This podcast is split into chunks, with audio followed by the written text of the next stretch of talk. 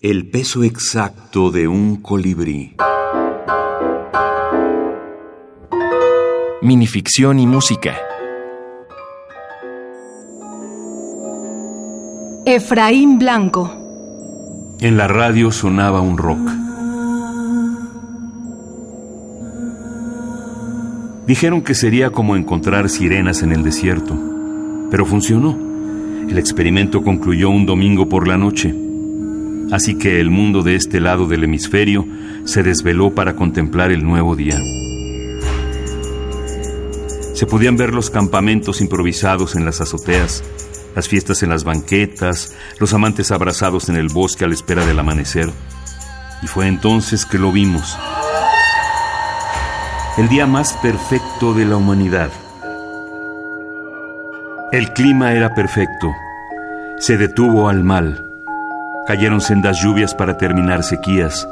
Se atajaron afluentes que destrozaban cosechas. El cielo estaba limpio. Las aves tomaron vuelo. Los peces retomaron los arrecifes. Podía sentirse el abrazo de alguien al otro lado del mundo en una cálida sensación de humanidad. Estábamos en paz.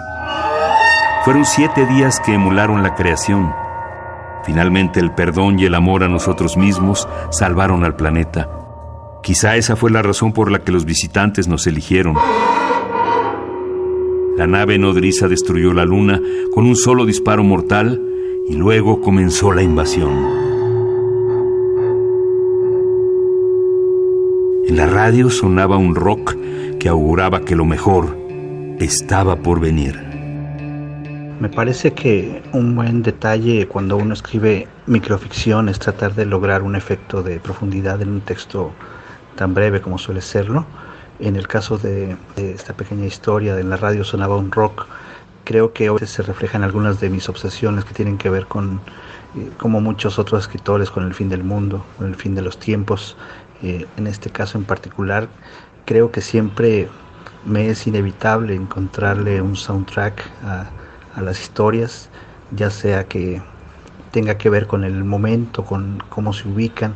Me parece muy adecuado que el día que el, mundo llegue a su fin todavía siga sonando la radio, que siga sonando un buen rock en algún lado y que alguien todavía pueda tener la fortuna de tener este soundtrack de fondo para eh, sea lo que tenga que ver. Efraín Blanco, narrador.